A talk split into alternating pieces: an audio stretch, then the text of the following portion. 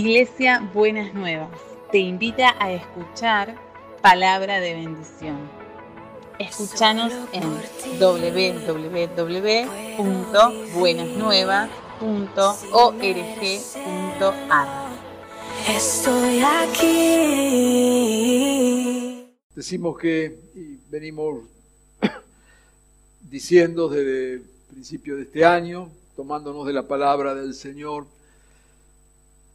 que este también es un tiempo de hambre y sed de Dios.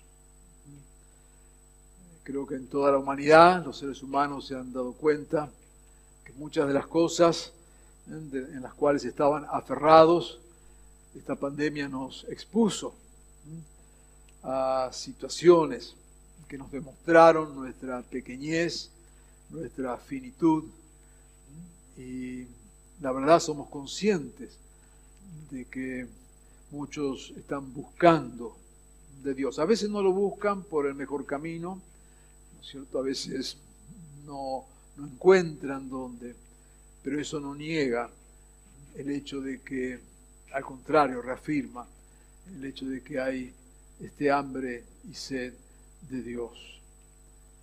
En esta búsqueda de Dios, en esto de lo que Dios está haciendo, somos conscientes también, y Elba lo, lo mencionó en el momento de la administración, que muchos están desilusionados por la estructura y a veces se privan de relacionarse con Dios porque han tenido una mala relación con, con, la estructura, llámese la estructura iglesia.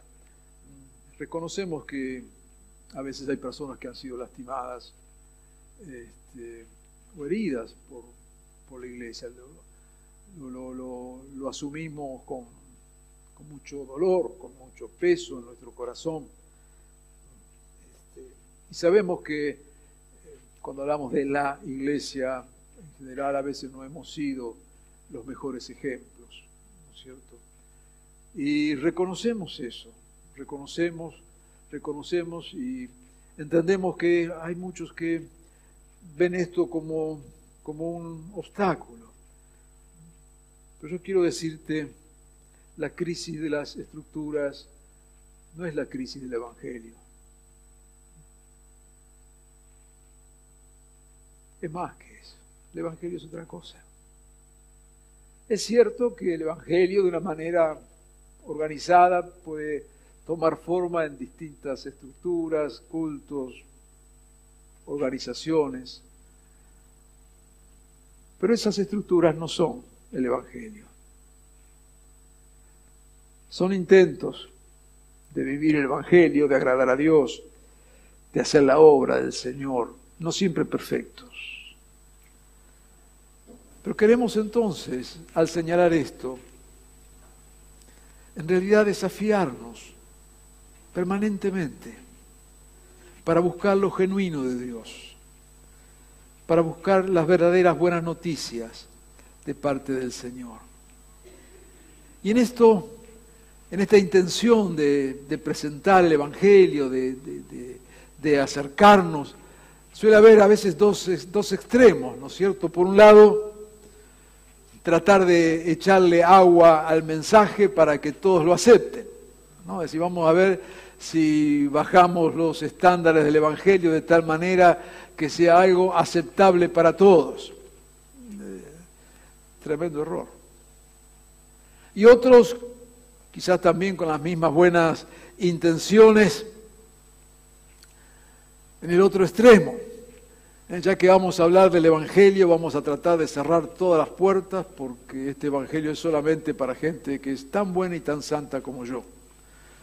Los demás lo verán de afuera porque no cumplen con los grados de santidad que nos hemos propuesto y entonces los lamentos se quedan afuera.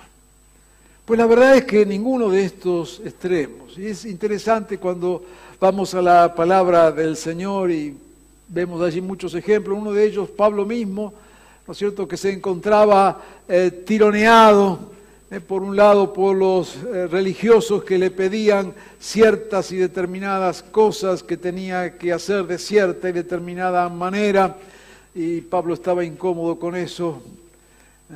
o por otro lado, mm, otros que tenían expectativas de, un evangelio mucho más eh, cercano y más sabio, como era la sabiduría griega de entonces, y esperaban eh, oradores brillantes, y justamente Pablo, según dice los testimonios de sus propias cartas, no era un orador brillante, parece que escribía bien, mm, pero no, no era este, un Dante Gebel, ni mucho menos. ¿eh? Así que en estas tensiones queremos ir a la palabra del Señor, reconociendo esta necesidad que hay, al mismo tiempo reconociendo estas expectativas. Y quiero ir a un texto muy conocido, que es el de Romanos 1, 16. Ya con solo mencionar el texto usted ya sabe lo que dice si, si hace tiempo que sigue en la fe. Romanos 1, 16.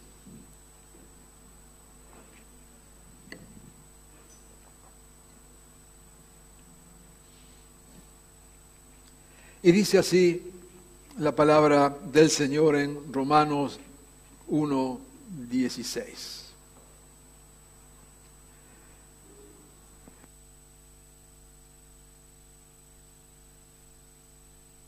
Y el texto. A la verdad, no me avergüenzo del Evangelio, pues es poder de Dios para la salvación de todos los que creen. De los judíos primeramente, pero también de los gentiles. De hecho, en el Evangelio se revela la justicia que proviene de Dios, la cual es por fe de principio a fin. Tal como está escrito, el justo vivirá por la fe. No me avergüenzo del Evangelio. Y esta es la palabra para esta mañana. Hay una traducción, otra versión del mismo texto, que es la nueva traducción viviente, donde dice, no me avergüenzo de la buena noticia acerca de Cristo, porque el poder de Dios en el poder porque es poder de Dios en acción. Me gusta esto. ¿eh? La buena noticia, el Evangelio es poder de Dios en acción. Para salvar a todos los que creen, a los judíos primeros y también a los gentiles. Esa buena noticia nos revela cómo Dios nos hace justos ante sus ojos, lo cual se logra del principio al fin por medio de la fe. Como dicen las escrituras, es por medio de la fe que el justo tiene vida. No me avergüenzo del Evangelio. Pablo está haciendo esta afirmación ¿eh? como todo un desafío, porque se ve, como decíamos antes, que estaba soportando distintas presiones que lo podían llevar a avergonzarse del Evangelio. Inclusive las situaciones de haber sido encarcelado aparecía públicamente como una vergüenza, ¿no es cierto?, para el Evangelio. Pero el apóstol se levanta y con toda fuerza hace esta afirmación. No me avergüenzo, porque el Evangelio es poder de Dios. No tengo de qué avergonzarme del Evangelio, porque es poder de Dios. Dirá allí en, la carta a los Corintios, hablando de estas tensiones al presentar el Evangelio, dice, los judíos piden señales milagrosas, los religiosos andaban buscando eh, milagros a cada momento. Y los gentiles de origen griego, entiéndase mejor, buscaban sabiduría. Y la verdad que Pablo eh, no era ni un milagrero, ni era Aristóteles. Pablo era Pablo que tenía el mensaje del Evangelio. Y si él se pone por encima de todo esto y dice entonces, yo no me avergüenzo del Evangelio. El desafío para nosotros en este día, reconociendo que hay hambre y sed de Dios reconociendo las necesidades que hay y reconociendo y asumiendo lo que Dios quiere hacer.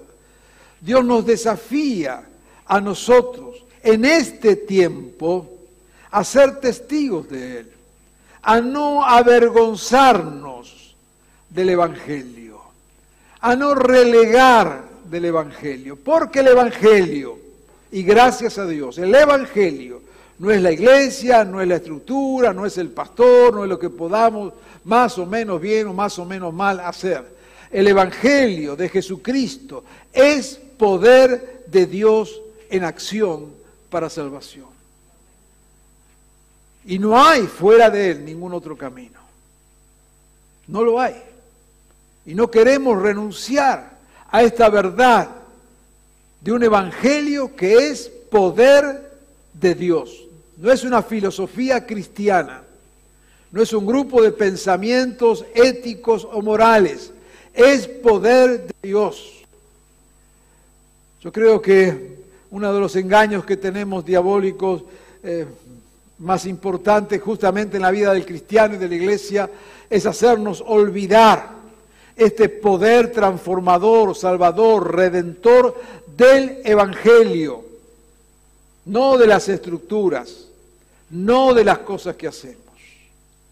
En los últimos años, y ya me lo habrá escuchado eh, decir, pero bueno, es una de mis eh, luchas militantes en los últimos tiempos, ¿no es cierto? Es muy triste ver iglesia, ver la iglesia buscando espacios de poder político, eh, buscando espacios en la sociedad para cambiar la sociedad.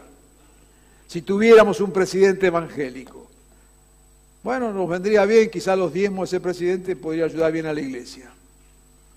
Pero no pasa por ahí el cambio. Y ojalá algún día lo haya, senadores, diputados, porteros del Congreso. Si creemos que el cambio pasa por asumir espacios de poder, no entendemos lo que es el Evangelio.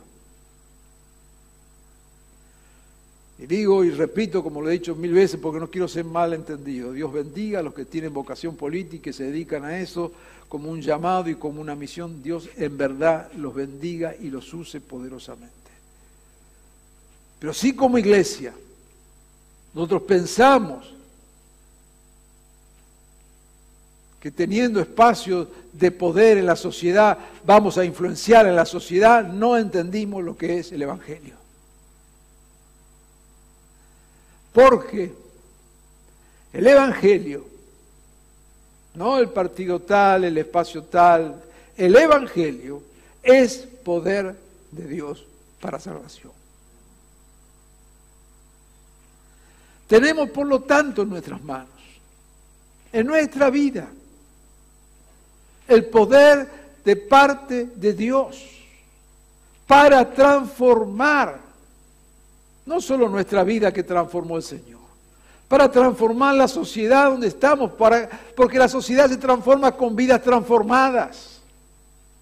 No hay otro camino. No hay otro camino. La sociedad no es algo etéreo, son personas. Una sociedad diferente es con personas diferentes. Y solamente el Evangelio tiene el poder para transformar vidas. Todo lo demás es un entretenimiento diabólico que engaña a cristianos iglesias y líderes haciéndoles pensar que el poder transformador de una sociedad pasa por otro lado. Poder transformador pasa por un evangelio que transforma. Porque acá lo que necesitamos son personas transformadas si queremos una sociedad diferente.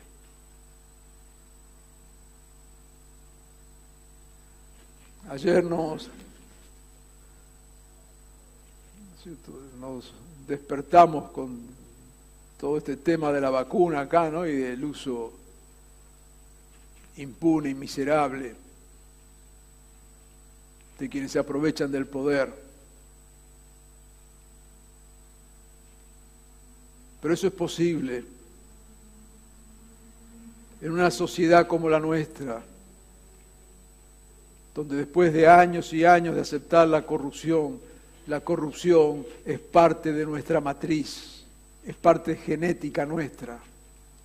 Y no estoy hablando acá solo del gobierno nacional, póngale nacional, provincial, municipal, póngale lo que usted quiera. No es una cuestión de partido. Es una cuestión de una sociedad que ha aceptado lo inaceptable. Y eso se ha transformado en algo genético en nosotros, de nuestra manera de ser. Porque ninguno de los que llegó al poder, sea el poder que fuere, otra vez, no, se me equivoque, sea el poder que fuere, ninguno de los que llegó al poder llegó por un golpe de Estado, llegó porque hubo gente, fuimos nosotros, los corruptos de nosotros, los que pusimos en el poder gente corrupta. El cambio no viene cambiando figuritas. Cambio no viene cambiando de partidos políticos. El cambio viene con vidas transformadas. Y la sociedad se transformará cuando haya vidas transformadas. Cuando el 15% de esta población de Argentina que se llama evangélica deje de saltar, bailar y creer estupideces y se dedique a vivir el Evangelio.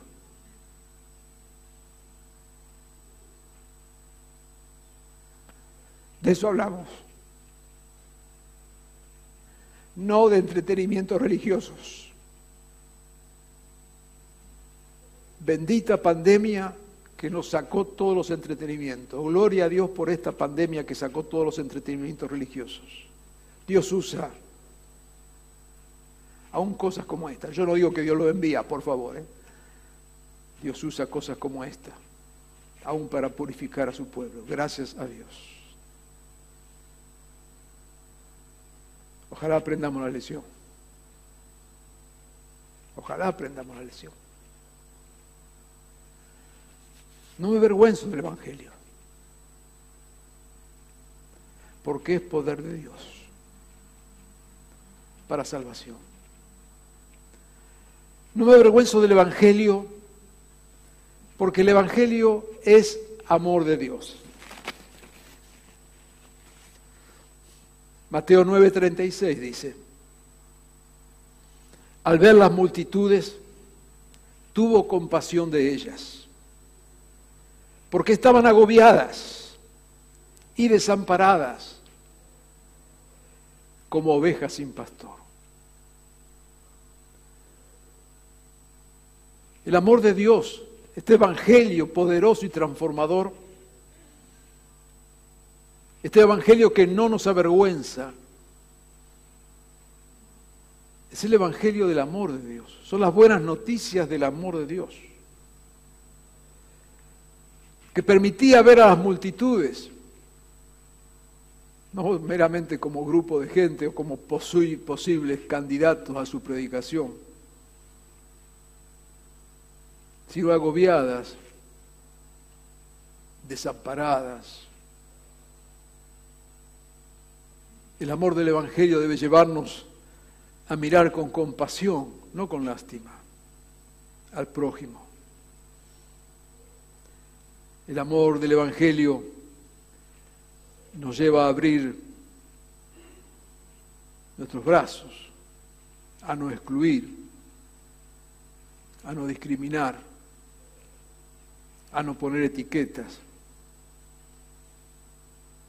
El amor nos lleva a vernos todos como necesitados frente a Dios. Dirá en Romanos 5, 8, Dios demuestra su amor para nosotros en esto, que cuando todavía éramos pecadores, Cristo murió por nosotros. Pero el amor de Dios, este, de este Evangelio de poder que es el Evangelio del amor de Dios, el amor de Dios no acepta lo inaceptable. El amor de Dios no es cómplice de lo que hacemos.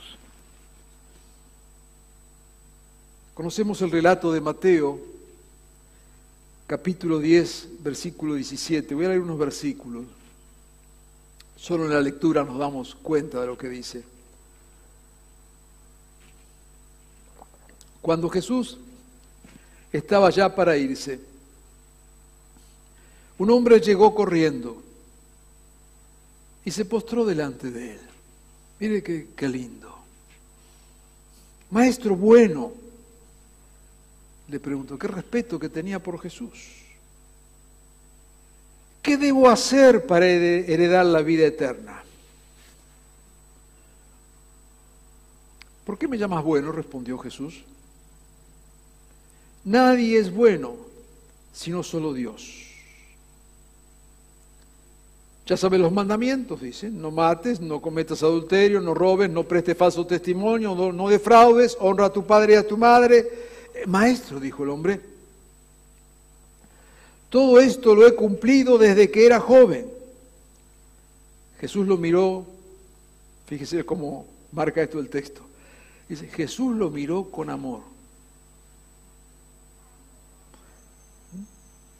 Subraya ahí la palabra.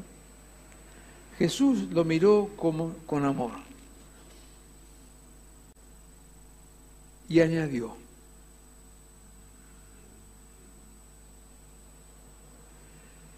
si nosotros estuviéramos en esa circunstancia, ¿qué hubiéramos hecho en lugar de Jesús? Hablamos de un evangelio de amor. Entonces al ver este joven que viene y se arrodilla delante nuestro, mire qué tremendo, ¿no? Se arrodilló y dice, Señor, decime, ¿qué tengo que hacer? ¿Cuánta hambre y sed? ¿Cuánta hambre? Señor, decime. Nosotros habían dicho, qué tremendo este hombre. Jesús lo mira con amor. Y porque lo mira con amor, le dice, te falta una cosa. Anda, vende todo lo que tienes, dáselo a los pobres y tendrás tesoro en el cielo. Después de que hagas eso, vení y seguime. Al oír esto el hombre se desanimó. Se fue triste. Tenía muchas riquezas. Jesús, miró alrededor y le comentó a sus discípulos, vayan, párenlo al joven, díganle que me entendió mal, díganle que podemos negociar esto, que no hace falta que venda todas las riquezas, con que venda un poquito que le dé un poco a los pobres. Vayan, porque la verdad que vino y se arrodilló y quiere ser salvo. Bueno, Jesús miró alrededor y le dijo a sus discípulos, qué difícil, ¿no? Que es para los ricos entrar en el reino de Dios. Los discípulos se asombraron de sus palabras, no entendían nada. Jesús repitió, que es difícil es entrar en el reino de Dios. Les resulta más fácil a un camello pasar por el ojo de una aguja. Los discípulos se asombraron aún más y decían entre sí, entonces, ¿quién podrá salvarse? Jesús le dice, para los hombres es imposible. Y mirándolos fijamente, les dijo, pero para Dios, de hecho, para Dios, todo es posible.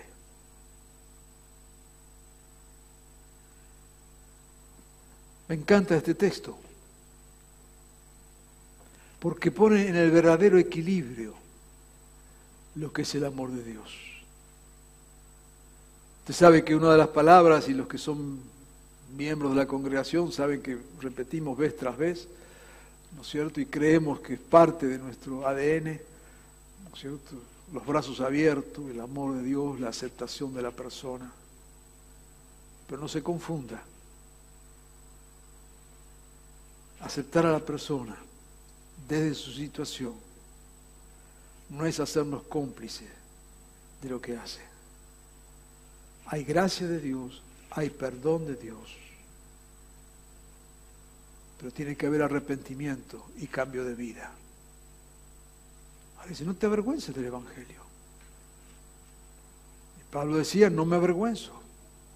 Así que en este tiempo, amada iglesia, no solamente es para que vivamos esto, sino para que también prediquemos de esta manera y anunciemos de esta manera. Porque hay hambre y sed, hay necesidad, hay vidas necesitadas.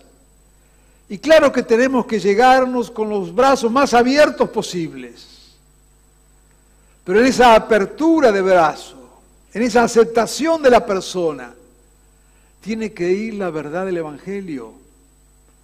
Si no, el Evangelio es un engaño, es un entretenimiento. Por eso el no avergonzarnos. Yo no me avergüenzo porque sé que el Evangelio es amor de Dios. No es discriminación, no es expulsión, porque dice la palabra que Dios quiere que todos sean salvos. Yo no me avergüenzo de ese Evangelio. Pero cuando hablo de ese Evangelio, tengo que ser claro. Porque justamente el Evangelio viene a transformar vidas, no a dejar las vidas igual bajo un manto de religión. Eso no es evangelio, eso es mentira, eso es engaño.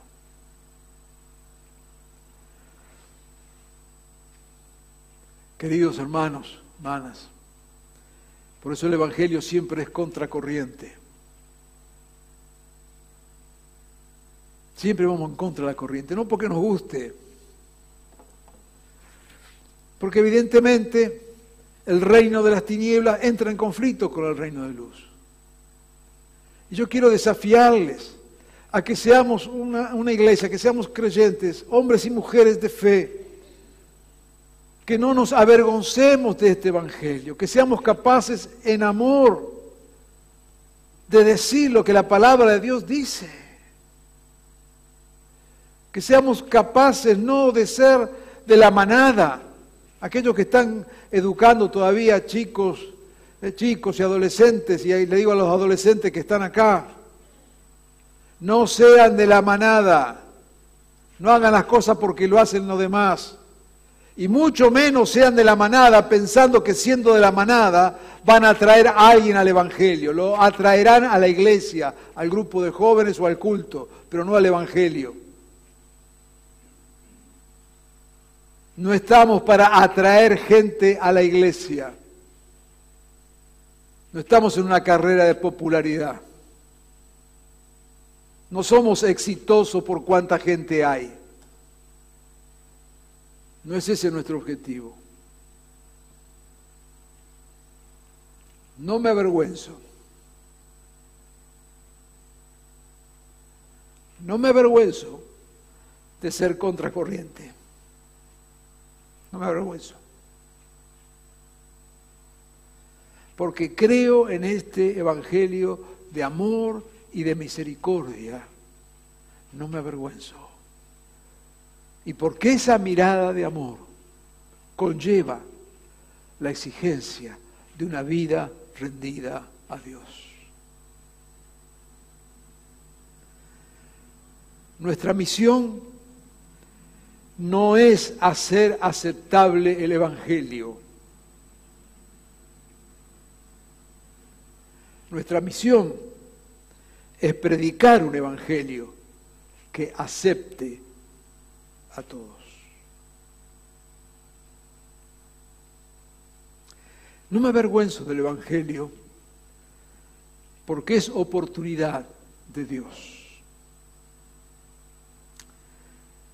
Conocemos la historia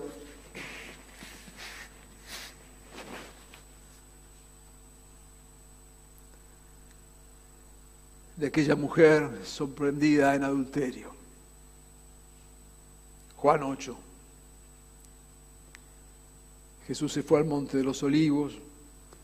Al amanecer se presentó de nuevo en el templo. Toda la gente se le acercó, se sentó a enseñarles. Y los maestros de la ley, los fariseos, llevaron entonces a una mujer sorprendida en adulterio. Ahí están primero los religiosos, por supuesto.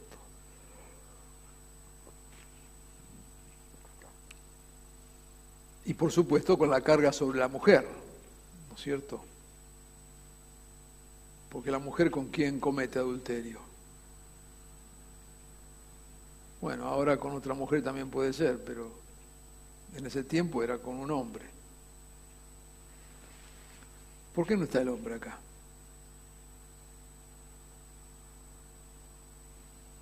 No, porque la adúltera es la mujer. Maestro, a esta mujer se la ha sorprendido en el acto mismo del adulterio. Y Moisés ordenó apedrear a tales mujeres. ¿Tú qué dices? Con esta pregunta le estaban tendiendo una trampa. Pero Jesús se inclinó, comenzó a escribir en el suelo, y como ellos lo acosaban a pregunta, Jesús dijo aquel de ustedes, esta famosa frase, ¿no es cierto? Que esté libre de pecado, que tire la primera piedra. Siguió luego escribiendo. Al oír esto, se fueron retirando uno tras otro, comenzando por los más viejos, hasta dejar a Jesús solo con la mujer. ella seguía ahí todavía.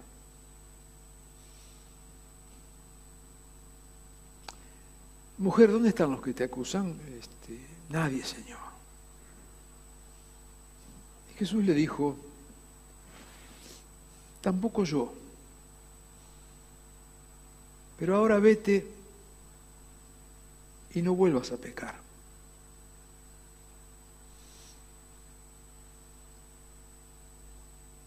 el perdón de Dios, de este Evangelio del cual no nos avergonzamos. El perdón de Dios es para darnos nuevas oportunidades, no para seguir en el pecado y no para hacer de cuenta que el pecado no existe.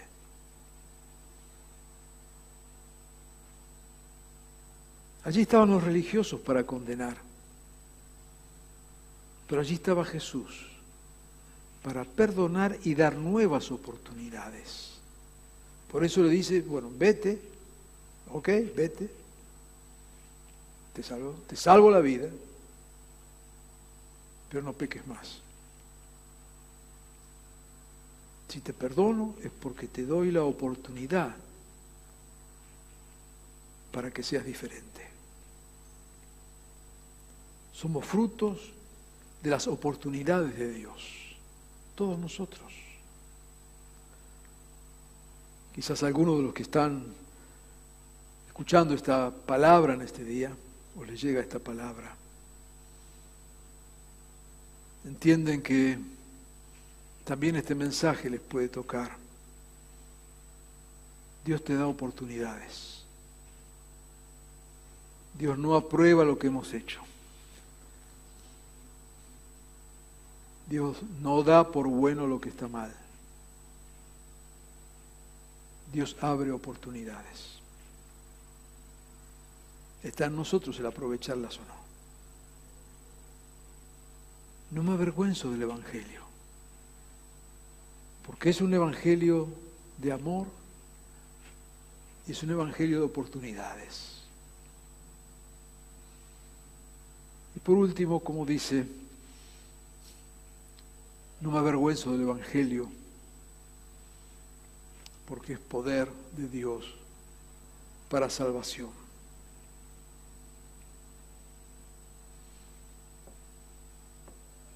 Esta es la palabra de fe que predicamos, diría Pablo a los romanos, que si confiesas con tu boca que Jesús es el Señor y crees en tu corazón que Dios lo levantó de entre los muertos, serás salvo.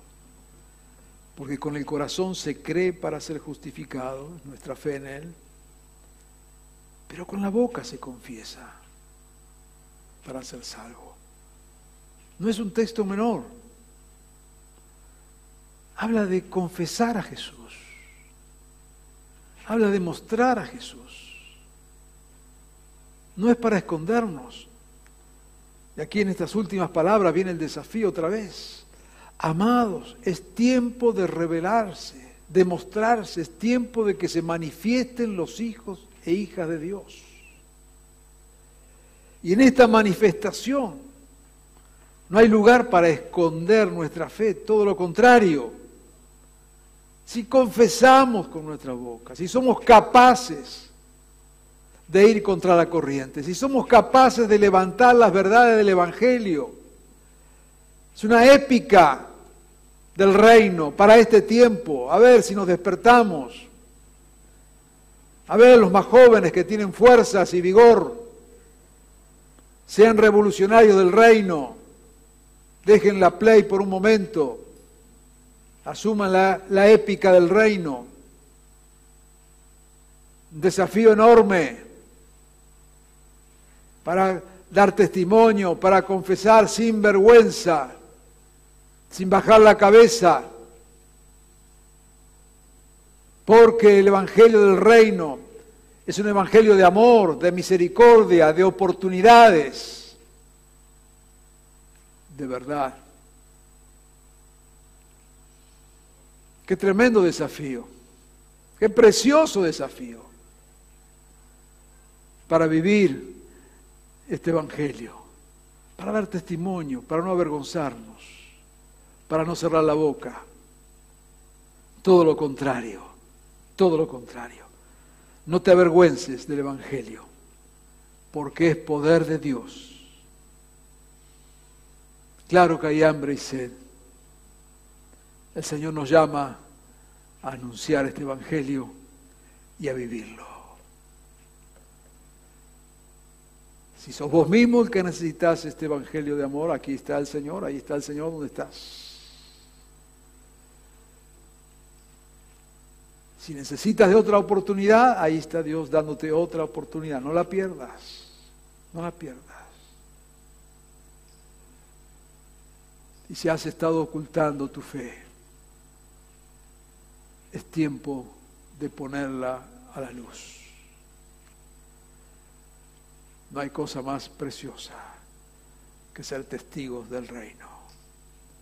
Allí donde Dios te ha puesto, en tu lugar de trabajo, en tu casa, en la oficina, en el mercado, en la calle, donde estés. Es el espacio que Dios te dio para que anuncies este Evangelio, que no son palabras, como diría Pablo en otro texto, sino que es poder de Dios para cambio de vidas. Quizás Dios en este momento te está mostrando a alguna persona algún compañero tuyo, algún familiar, algún amigo, algún vecino. Y Dios te lo está mostrando, te está diciendo, mira, este necesita, esta necesita que le muestres este Evangelio de poder y de gracia de Dios. Si así el Señor lo está haciendo, yo te invito a que en este mismo momento tengas un compromiso con el Señor no nos avergonzamos del Evangelio, porque es poder de Dios para salvación. Vamos a orar. Amado Jesús, venimos a ti, Señor, una vez más. Reconociendo tu amor, Señor, si en este momento hay alguno que está escuchando esta palabra y necesita allí de, saber de tu amor, de tu abrazo, de tu compañía, pueda sentirlo, Señor, pueda venir a ti. tus brazos siempre están abiertos. Señor, si en esta vuelta a ti, si en este encontrarnos contigo, necesitamos de una nueva oportunidad. Porque tu amor nos lleva a cambiar. Tu amor nos lleva a ser diferentes. Tu amor nos lleva a vivir tu palabra. Si necesitamos cambiar, danos el valor, la fuerza para hacerlo. Señor, quizás alguien está allí luchando con una situación en su vida que sabe que debe cambiar. Este Evangelio de poder le dará el poder para una vida transformada. Amado Jesús, levanta un pueblo, este pueblo, como un pueblo que anuncie tu evangelio de amor, de misericordia, de restauración, de poder transformador. Señor, hay hambre y sed de ti. No queremos saciar el hambre con comida chatarra de una fe superficial. Queremos dar el pan de vida. Queremos dar el agua de vida. Porque entendemos que el que bebiere de esa agua no volverá a tener sed. Levántanos, Señor, de esta manera. Sin avergonzarnos. Todo lo contrario. Siendo bocas abiertas. Vidas dispuestas a compartir este Evangelio de poder. Que así sea, Señor, en tu nombre.